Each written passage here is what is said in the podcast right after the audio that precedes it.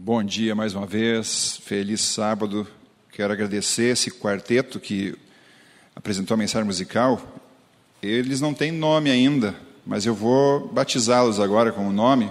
Vou chamar de Quarteto IAX, porque eu tive o privilégio de ver o desenvolvimento deles na área musical, lá na escola. O Abner, o Eric, a Bianca e a Anne. Não fui professor de sala de aula deles, mas tive a oportunidade de ser diretor deles lá. E como é bom vê-los aqui, louvando com a gente e ter acompanhado o crescimento deles em várias áreas, mas também nessa área do louvor a Deus, que eles desempenham tão bem. E é muito bom tê-los aqui com a gente, nós vamos ouvi-los ainda mais uma vez no final desse culto.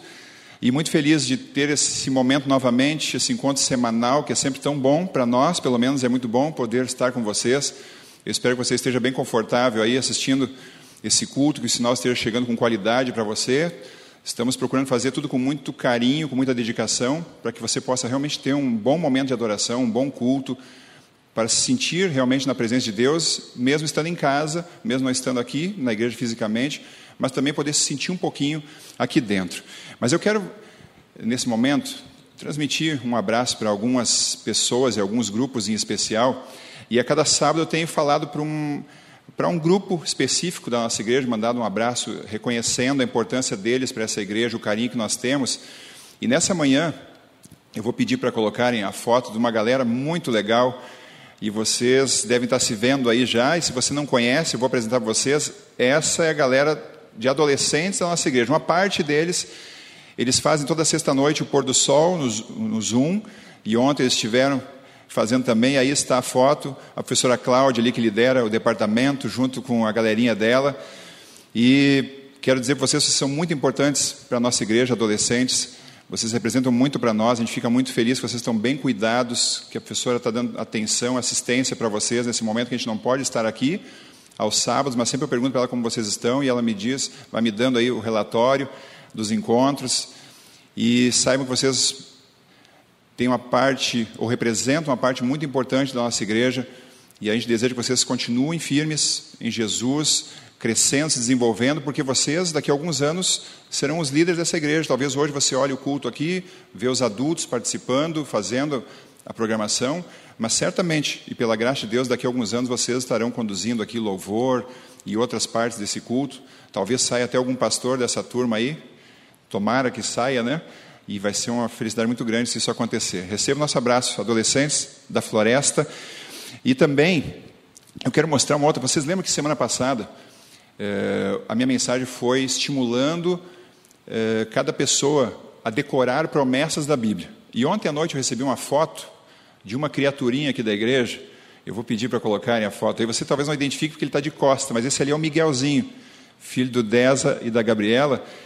E ele ontem à noite estava decorando versinhos da Bíblia, claro, versinhos bem pequenos, mas ele estava fazendo exercício, praticando ou colocando em prática o sermão do sábado passado. Amém? Por isso, parabéns, Miguelzinho, parabéns, Deza e Gabi, pelo estímulo ao filhote de vocês, para que ele desde pequenininho já possa ir, então, decorando as promessas da Bíblia, para que esteja no seu coraçãozinho e sustentem ele por toda a sua vida. Mas eu também agora quero mostrar uma outra foto, e olha só, essa aqui é diferente, gente. Está todo mundo louvando a Deus na transmissão. Olha essa foto aqui. Quem vocês acham que é o dono desse passarinho que eu vou arriscar dizer que o nome é calopsita? Eu perguntei para alguns aqui, confirmaram que é. Se eu errei, está todo mundo cúmplice aqui do meu erro, mas acho que é. Esse passarinho, que eu não me lembro o nome dele, mas é lá da casa do Castelão. E ele acompanha o louvor da igreja, é, cada culto transmitido. O abraço nosso é a família Castelão. E eu sei que eles estão ligados assistindo aí a transmissão. E até os passarinhos estão com a gente, adorando a Deus e cantando louvores ao Senhor, nosso Criador. Quero mandar ainda alguns outros abraços, que eu não tenho foto para mostrar, mas vocês sabem que as redes sociais, elas reservam algumas surpresas boas para a gente. Tem algumas coisas, às vezes, que a gente tem que filtrar, mas tem coisas positivas. Algumas semanas atrás, de repente, uma pessoa é, puxou assunto comigo e era o Paulinho. Mas quem é o Paulinho? O Paulinho eu conheci há 20 anos atrás, quando eu estava no terceiro ano da faculdade de teologia, lá no IAN. Lá eu fazia minha faculdade, eu fui fazer meu evangelismo, ou o estágio do curso de teologia, na cidade de Ilhéus, na Bahia, e conheci o Paulinho. O Paulinho era uma espécie de meu obreiro bíblico do evangelismo. Eu fiquei responsável por uma igreja, onde eu fazia as pregações, programações, e durante o dia o Paulinho me ajudava nas visitas aos interessados. Hoje o Paulinho mora em São Paulo, e nós retomamos o contato e ele está assistindo, Paulinho, para ti e para tua família, um grande abraço, privilégio ter você nos assistindo aí, num outro estado, mas acompanhando nosso culto. A gente não se reviu mais nesses 20 anos, não se reencontrou, mas pelo menos a gente pode ter esse contato e eu saber que vocês estão bem é um privilégio poder estar mandando esse abraço a você. E também quero mandar um abraço especial para pessoas especiais, para mim e para a Luciana. Meu sogro e minha sogra, seu Marino e dona Helenice, estão lá em Tenente Portela, a sete horas de distância daqui, nesse momento assistindo. Sogro e sogra, recebam um abraço carinhoso. Também meus cunhados, Lisandro, que nasceu dessa igreja, e o Marcelo, que é o irmão mais novo da Luciana, estão ali em Cachoeirinha, assistindo junto com as esposas e as crianças. Abraço para a Vande, para a Nath, para o Nicolas, para a Ellen, para a Vanessa. E agora me fugiu o nome de uma das sobrinhas, daqui a pouco eu lembro. Muita gente para lembrar, mas um abraço para todos aí. E que Deus acompanhe e esteja com vocês nessa transmissão. Eu quero agora convidar você para abrir sua Bíblia. Lidiane, desculpa, Lid, o tio está ficando velho e a memória está falhando já. Mas quero convidar você para abrir a sua Bíblia no livro de, Tiago, no capítulo 5, por favor. Tiago, capítulo 5.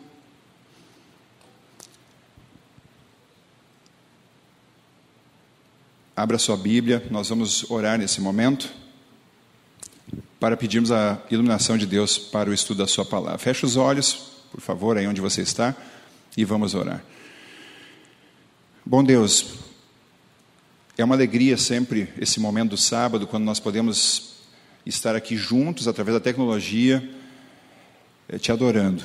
Para nós é uma satisfação saber que a nossa família espiritual aqui da Floresta está unida nesse momento, através dessa transmissão, onde nós podemos aqui desenvolver várias partes de adoração a Ti, como já fizemos. Nós adoramos através da oração, eh, da lição, eh, do louvor, das ofertas, dos dízimos, mandando abraços mas agora é o momento de ouvirmos o Senhor falar a nós através da tua palavra, que está aberta diante de cada um de nós. E nós pedimos que, através do teu espírito, a nossa compreensão seja aguçada para aquilo que o Senhor quer nos dizer, nossa mente esteja atenta ao teu recado para nós nessa manhã e que o Senhor esteja conosco através também dos anjos nos guardando nesse momento, pois nós pedimos e agradecemos em nome de Jesus. Amém. Amém. Você abriu sua Bíblia aí no capítulo 5 de Tiago, ou pelo menos no livro de Tiago, então você vai até o capítulo 5, e nós vamos ler apenas um versículo, que é o versículo 11. Tiago 5, versículo 11, por favor. Eu vou colocar aqui na tela para você poder acompanhar também, mas se você puder ler na Bíblia, melhor. Diz assim: Eis que temos por felizes os que perseveraram firmes. Tendes ouvido da paciência de Jó, e vistes que fim o Senhor lhe deu porque o Senhor é cheio de terna misericórdia e compassivo. Esse texto de Tiago, ele fala de um personagem que impressiona todos nós. Eu tenho certeza que, assim como eu, você também fica impressionado quando entra ou mergulha na história e na vida de Jó. Olha, eu conheço muita gente que passa por problemas, que já passou por tremendas crises, por tremendas perdas, já passei momentos muito delicados na minha vida, mas eu confesso a vocês, por mais que eu conheça pessoas que enfrentaram terríveis lutas na sua existência, eu nunca encontrei alguém que passou o que Jó passou. Nunca consegui. E eu confesso a vocês, quando eu estou vivendo um momento que eu estou achando que é difícil, quando eu medito na vida e na história de Jó, eu me sinto confortado, porque eu penso assim, não chega nem perto do que ele passou. A história de Jó, ela realmente impressiona por tudo que ele teve que suportar ao longo da sua existência. E eu queria dar alguns detalhes, algumas coisas que chamam a atenção e que mostram e que valorizam o que esse personagem realmente passou, porque hoje, por exemplo, você que está me ouvindo, eh, você passa uma situação difícil na sua vida, ok? Eh, você, membro da igreja, você está vivendo um drama, mas você sabe que você pode recorrer à palavra de Deus e buscar nela conforto e esperança e promessas, conforme a gente falou semana passada, e é uma prática que nós temos. E você pode encontrar na Bíblia, então, esse alento, esse encorajamento, esse direcionamento. Agora, Jó, ele não tinha isso. Ele não tinha as escrituras. Acredita-se que o livro de Jó foi o primeiro livro da Bíblia a ser escrito. Ele não tinha acesso a nenhum dos outros livros que nós temos, nem o Pentateuco, que também Moisés escreveu, porque acredita-se que foi Moisés que escreveu o livro de Jó. Ou seja, ele não tinha nada palpável do que nós temos para encontrar, de alguma forma, uma explicação e alguma esperança. Outro detalhe: eu e você, quando nós passamos alguma provação, alguma situação difícil, nós hoje, pela revelação que temos, nós sabemos que quem está fazendo isso é Satanás. Nós sabemos que é ele que causa todos os males na nossa vida. Deus participa desses momentos, participa com a permissão, mas com a permissão aonde ele, ele entende o limite nosso, onde ele diz assim que não vai permitir que provação maior do que possamos suportar, ele vai deixar que chegue à nossa vida, aonde ele permite porque ele sabe que essa situação difícil, ela de alguma forma vai nos moldar e nos melhorar e nos aproximar dele, mas Jó não sabia, não entendia nada disso. Porque lendo o livro de Jó, a gente percebe que ele acreditava piamente que era Deus quem estava fazendo tudo aquilo com ele. E mesmo assim, mesmo crendo que fosse Deus que estivesse causando todo aquele sofrimento, ele tem de alguma forma a disposição de, de aceitar, de entender, ou pelo menos de tentar entender o que estava passando. Perdeu todos os filhos, perdeu todos os bens, perdeu a saúde. Se você for aí pensando, são todas as coisas que são as coisas mais importantes que nós temos nessa vida aqui, e chega ao ponto de ouvir da própria esposa dizer assim para amaldiçoar o Deus em quem ele acreditava e morrer. Realmente Jó enfrentou uma situação que eu nunca conheci alguém que passou. A minha esposa conta que quando eles eram crianças, ela e seus irmãos, a minha sogra quando fazia o culto com eles, e ela reunia eles na cama, pelo menos em alguns momentos, então ela usava as belas histórias da Bíblia, aqueles livros mais antigos, que você que é pai aí é, deve ter usado com seus filhos. E a Luciana diz que quando a mãe contava a história de Jó, era a favorita deles, ela e pelo menos o irmão mais novo, acho que o meu cunhado mais velho já não acompanhava talvez, porque tinha cinco anos a mais do que a Luciana, mas que eles choravam tocados pela história que, do que Jó havia enfrentado na sua existência. Realmente é uma história que mexe com a gente. Mas nos dias atuais, Jó seria descrito como uma pessoa resiliente.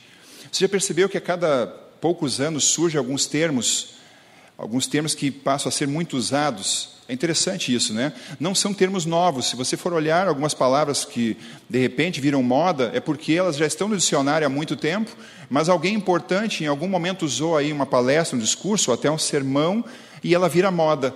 E uma dessas palavras que hoje está em voga e é muito usada, e ela representa algo realmente importante, nós vamos estudar um pouquinho sobre isso agora, é a palavra resiliente. Jó, nos nossos dias, seria chamado como uma pessoa resiliente.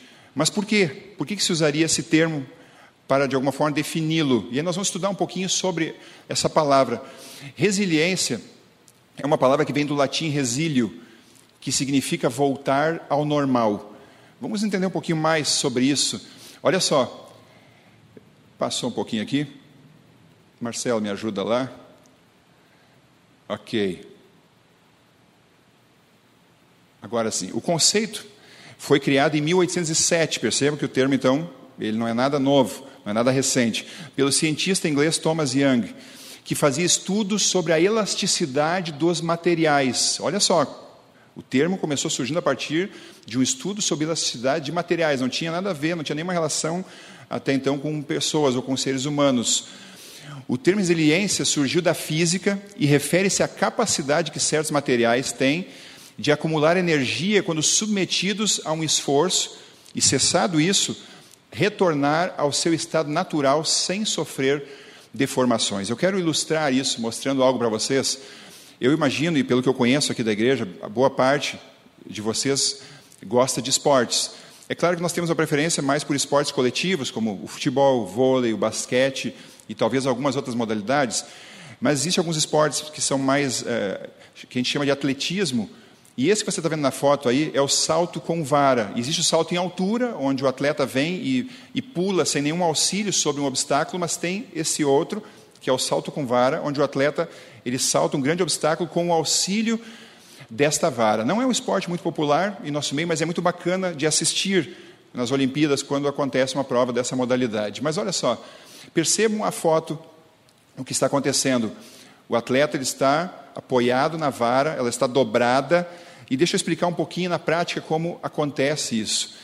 Quando o atleta toma um impulso, ele vem correndo com a vara, mais ou menos na posição que eu estou, ele toma bastante velocidade, e aí então, quando ele está chegando perto do obstáculo, ele crava a vara no chão, a vara se curva, conforme você viu na foto, ela acumula energia e projeta o atleta sobre o obstáculo, e depois que isso acontece, ele solta a vara, quando ele passa pelo obstáculo, ela cai no chão, mas quando ela é pegada novamente, ela está no seu estado normal.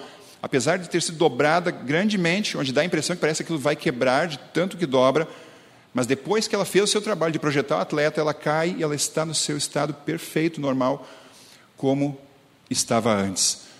É muito interessante. Você sabe que o recorde mundial de salto com vara é de 6 metros e 18 centímetros. Um sueco alcançou essa marca há não muito tempo atrás.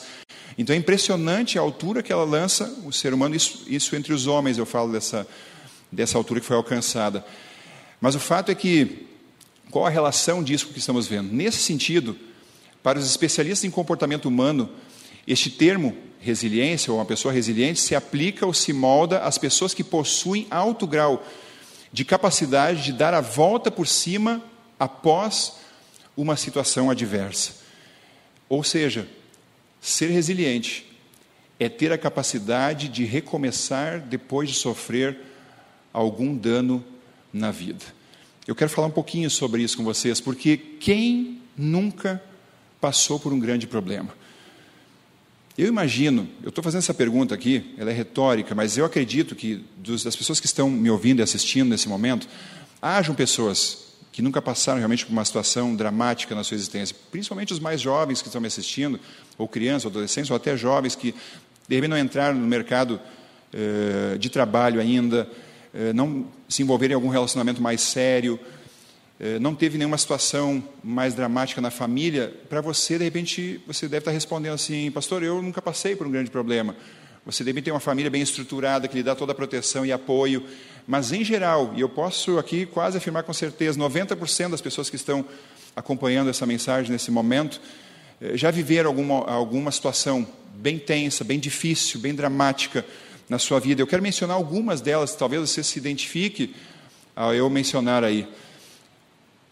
Quem talvez não enfrentou uma doença repentina, uma doença grave, repentina, onde você parecia que estava tudo bem e de repente você faz um check-up, algum exame, ou sente uma dorzinha e de repente sai um diagnóstico bem delicado. É uma situação que mexe com as emoções, mexe com a gente. No momento nós estamos vivendo, talvez alguns que estão me assistindo aí perderam o emprego por causa da crise que estamos enfrentando, ela é recente, mas já sentimos alguns efeitos, ou talvez em algum tempo atrás você estava bem, estava estável, eh, vivia confortavelmente, conseguia manter sua família e de repente a notícia da perda de um emprego, isso causou um impacto muito forte para você. A falência de um negócio, o negócio de, do qual dependia a sua família, e de repente as coisas não foram tão bem e esse negócio teve que ser fechado e isso causou um trauma para você, para sua família. Você talvez passou dificuldades por causa disso. A morte de uma pessoa querida ou próxima de você. Uma decepção com uma pessoa em quem você confiava, que você admirava e que de repente fez algo assim que lhe chocou. E talvez isso tenha trazido muita dor para você.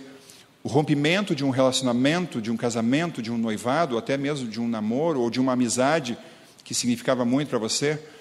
Ou quem sabe a reprovação em uma prova importante, um vestibular, ou uma prova no ensino médio, na escola, ou um concurso público, alguma coisa que significava muito para você, mas que não aconteceu como você esperava, imaginava, e isso de alguma forma trouxe muita dor.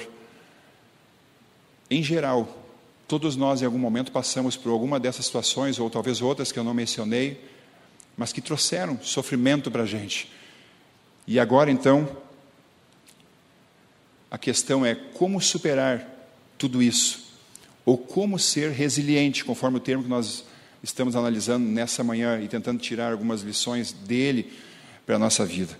Eu quero apresentar para vocês um outro texto da Bíblia. Ele está na tela, mas eu vou te convidar para você procurar na Bíblia, como eu vou fazer aqui, apesar de poder, eu poderia ler no slide. Mas Romanos capítulo 12, por favor, abre esse verso que ele vai ser bem importante. Romanos capítulo 12, verso 12. O apóstolo Paulo escreve algo bem importante como tudo que ele escreveu. Você pode acompanhar aí na tela do seu computador, do seu celular ou na televisão, aonde ele escreve o seguinte: Romanos 12, 12.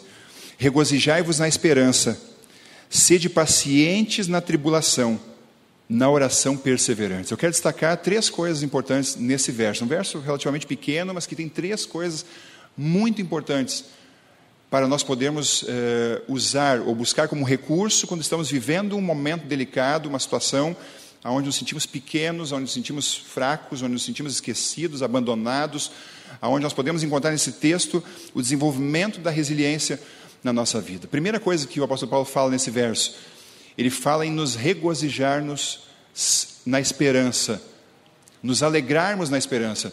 Qual é a esperança que nós temos? A grande esperança, que hoje tem sido realmente aquilo que tem nos motivado, nos tirado da cama cada dia, em meio à situação que nós estamos vivendo. A esperança de que um dia tudo isso vai acabar, de que Jesus vai voltar, vai estabelecer o reino eterno, vai acabar com sofrimento, com morte, com decepções, com doença, com toda essa tragédia que nos cerca, nos acompanha a cada dia. Então, se eu e você estamos vivendo um momento delicado, um momento de fragilidade, ao invés de ficar focado nisso, a gente deve se alegrar na esperança que nós temos. E talvez você pense, puxa, pastor, mas eu não sei se isso vai ser tão logo assim, eu estou vivendo um momento muito difícil. E deixa eu te falar uma coisa: não tem mal nenhum, e semana passada enfatizei isso. Não precisamos só nos regozijar na esperança da vida eterna, porque é algo talvez é, a médio prazo, vamos pensar dessa forma, dentro do que a gente conhece, do que precisa acontecer ainda para se cumprir. Mas não tem mal nenhum nós nos alegrarmos em, na esperança de que Deus está cuidando da gente e de que vai reverter a nossa situação, assim como ele fez com Jó, que foi o texto inicial e o personagem no qual nós iniciamos essa mensagem, e buscarmos esperança na palavra de Deus e nos alegrarmos nela, de saber que eh, as situações difíceis da vida elas passam. Deus está ali do nosso lado, está no comando e vai nos ajudar a superar.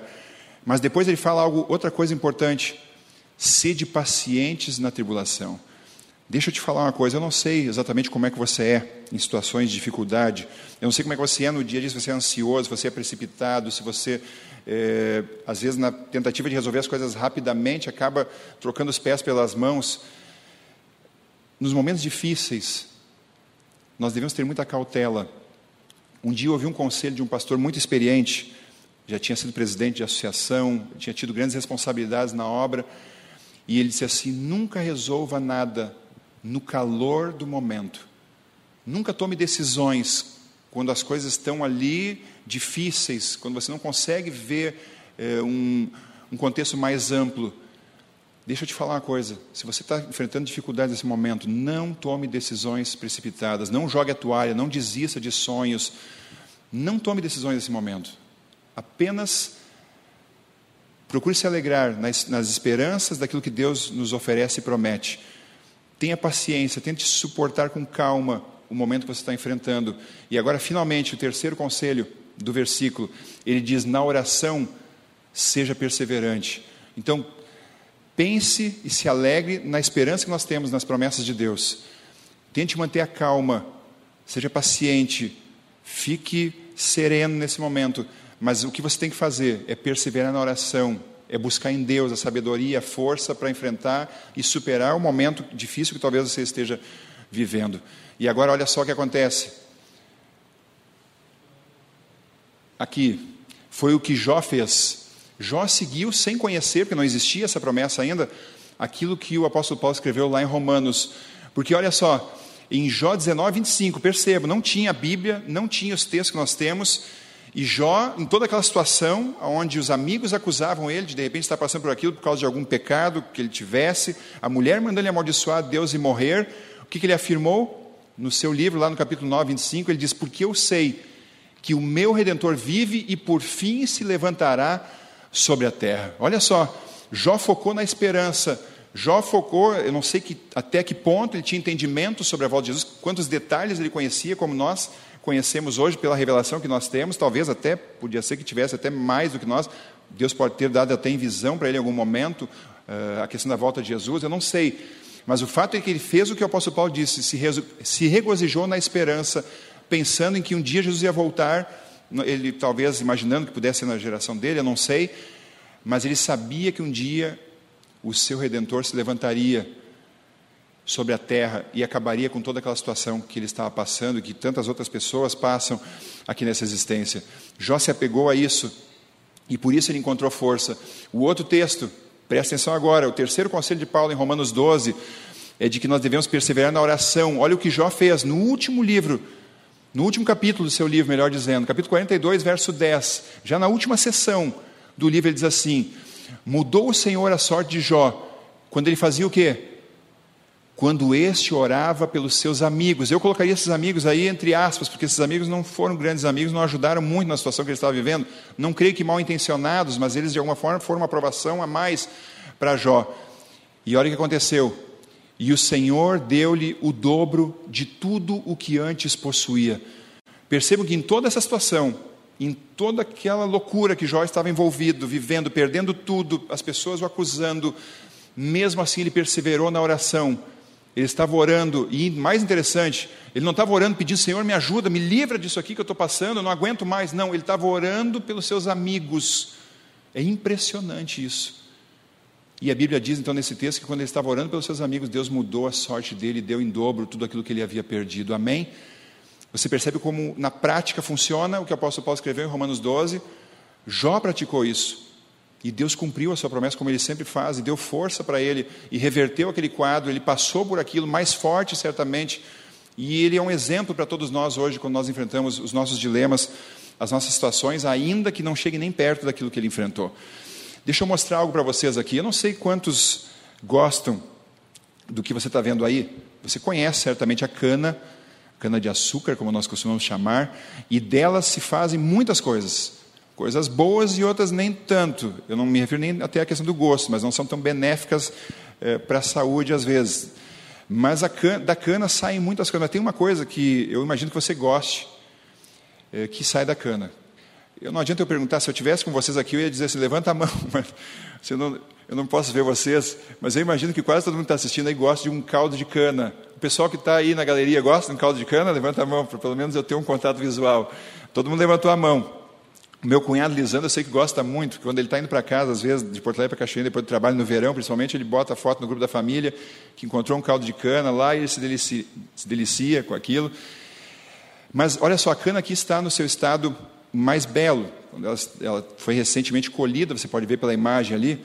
Mas quando ela vai passar pelo processo para então ser extraído dela uh, aquilo que pode uh, produzir algumas coisas importantes para nós, ou úteis para nós, olha o que acontece com ela. Depois que ela é esmagada, onde sai então o seu caldo, é verdade que dá para aproveitar muita coisa da cana, mas depois que ela é espremida, esmagada, ela fica nesse estado. E pensando na situação da cana, eu encontrei essa frase de Dom Helder Câmara, e eu queria que você acompanhasse comigo o que ela diz. E dessa frase saiu o título do sermão. E ele diz assim, Dom Helder, Há pessoas como a cana, mesmo postas na moenda, esmagadas de todo, reduzidas a bagaço, só sabem dar açúcar. A cana passa por todo esse processo, onde ela é esmagada, onde ela vira um bagaço, onde ela fica com aparência feia. Mas depois de passar por esse processo, o que sai dela? Doçura só sai açúcar. Por que, que eu escolhi essa frase? E botei ela no sermão, tirei o título aí, porque Jó, Jó, ele foi exatamente como a cana, ao ser esmagado, ao ser moído, ao ser reduzido ao bagaço, ao invés de sair maldições, imprecações, ao invés de murmurações, acusações, a Bíblia termina dizendo que ele estava orando pelos amigos, que ele estava afirmando que agora ele conhecia Deus não só de ouvir falar, mas por experiência, como um grande amigo dele. Você percebe a experiência desse homem? Por quê? Porque ele perseverou em oração, porque ele se alegrou na esperança, porque ele foi paciente. E a gente costuma dizer quando alguém é calmo, por exemplo, um amigo que eu tenho aqui na igreja, o Loazil. O Loazil é a paciência em pessoa. E a gente costuma dizer assim: esse aí tem a paciência de Jó. Eu, quando eu estou meio tenso, assim, só de olhar para o Loazil eu já fico calmo de tão tranquilo e paciente que ele é. E tem pessoas que são assim, que passam isso para a gente. Jó era assim. E por isso nós usamos essa expressão, a paciência de Jó. Era muito grande. E ele se utilizou disso, e mesmo em toda aquela situação que ele estava vivendo, ele ainda conseguiu transmitir doçura, transmitir coisas boas, ou sair coisas boas da sua vida. Eu quero concluir a mensagem mostrando para você essa foto que vai voltar para a tela aí.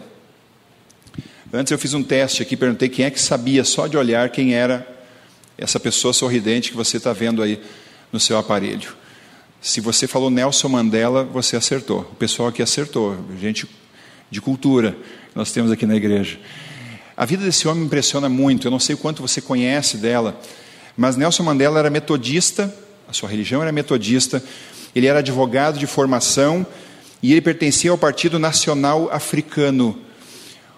Mas o que caracterizou realmente a sua vida, a sua existência, foi que ele defendia os direitos humanos e lutou contra o regime segregacionista do apartheid, um sistema racista que surgiu em 1948.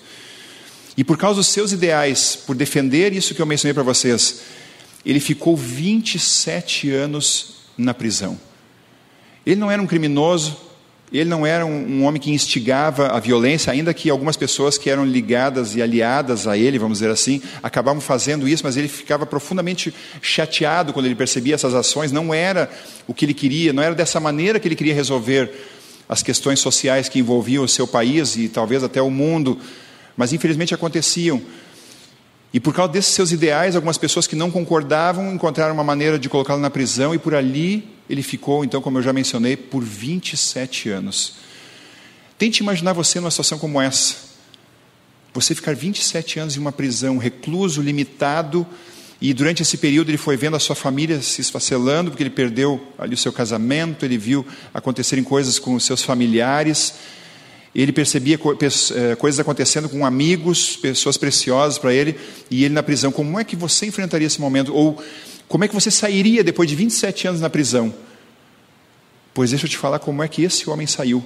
Depois de 27 anos preso, ele não desanimou dos seus ideais, e em 1990 ele é solto, ele é liberto, e aí então em 1993 ele recebe o Prêmio Nobel da Paz e em 1994, ele é eleito presidente da África do Sul, aonde ele permanece no cargo de presidente até o ano de 1999.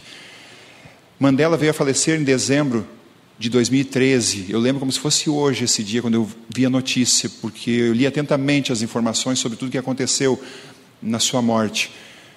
Mas deixa eu te falar uma coisa: entre 1990 a 2013, Mandela, ele recebeu mais de 250 prêmios internacionais por seu ativismo. Já pensaram? Depois de 27 anos preso, ele sai da prisão, ganha um prêmio Nobel, é presidente do seu país e ganha mais de 250 prêmios internacionais pela causa que ele defendia. Ou seja, voltou mais forte, mais animado, influenciou mais do que antes de passar por aquilo, porque ele foi resiliente. Ele conseguiu voltar ao estado normal depois de passar por momentos difíceis. E um detalhe interessante que na, na cerimônia fúnebre dele não foi em uma capela ou numa igreja, mas foi um estádio, um estádio esportivo lotado. E a cerimônia fúnebre de Mandela é aquela que concentrou ou recebeu o maior número de estadistas em toda a história. Nenhum outro rei ou presidente que veio a falecer, ou ex-presidente que veio a falecer em toda a história, teve tantas outras pessoas importantes presentes em sua cerimônia fúnebre, representando ou, ou demonstrando o que ele representou para o seu país e para o mundo. Mandela é um exemplo de uma pessoa resiliente, uma pessoa que viveu reveses duros na sua vida, mas conseguiu, eu acredito que em Deus também, porque ele tinha sua religião, ele tinha sua compreensão sobre a Bíblia, talvez não igual à nossa, mas ele conseguiu encontrar força para superar isso, para seguir em frente e conseguiu ser uma bênção na vida de muitas pessoas. Estou falando para ti aí que está de repente desanimado.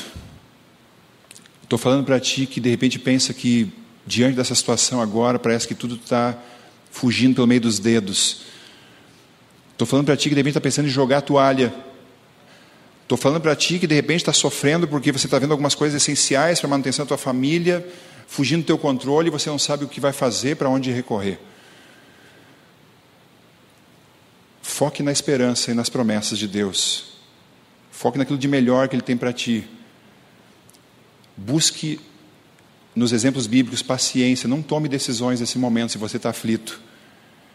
E acima de tudo, persevere na oração, lute com Deus, faça como Jó fez.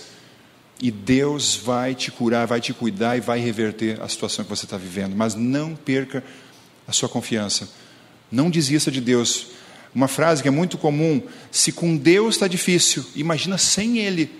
Se você acha que está buscando a Deus e de repente pode estar dizendo, como eu já ouvi de algumas pessoas, pastor, o que, que adianta estar tá estudando a Bíblia, indo na igreja, orando para estar desse jeito, se estando com Ele já é difícil, porque existem momentos, não pensa que nós também, pastores, não passamos por dilemas na nossa vida, passamos, mas imagina o que vai ser sem Deus. Imagina o que vai ser você enfrentar o que está enfrentando sem ter uma fonte de poder para se dirigir e buscar. Eu posso lhe dizer o que acontece, porque eu convivo com muita gente que não tem esperança e que está passando por problemas, eu vejo que há desespero e nós não precisamos desesperar. Podemos sentir alguma tristeza, sim, podemos ficar um pouquinho preocupados, mas não vamos ao desespero, porque Deus está no comando e sustentando a nossa vida. Peça a Deus, Senhor, me ajude a olhar para as promessas de esperança que o Senhor nos dá, de que tudo isso vai acabar em breve. Me ajude a ter paciência nesse momento e me ajude a me agarrar em Ti em oração, porque tudo isso vai passar pelo Teu poder e pela Tua graça. Feche seus olhos, nós vamos orar a Deus nesse momento. Senhor, obrigado porque em meio às lutas e desafios que essa vida nos oferece, nós temos a Ti como Supremo Pastor, aquele que cuida, aquele que se preocupa, aquele que ama, aquele que consola aquele que conforta, aquele que resgata, aquele que anima. O Senhor conhece o coração de cada pessoa que está assistindo esse culto ou que assistiu essa mensagem e o Senhor sabe que eu sempre te peço que me ilumines com a mensagem que a igreja esteja precisando.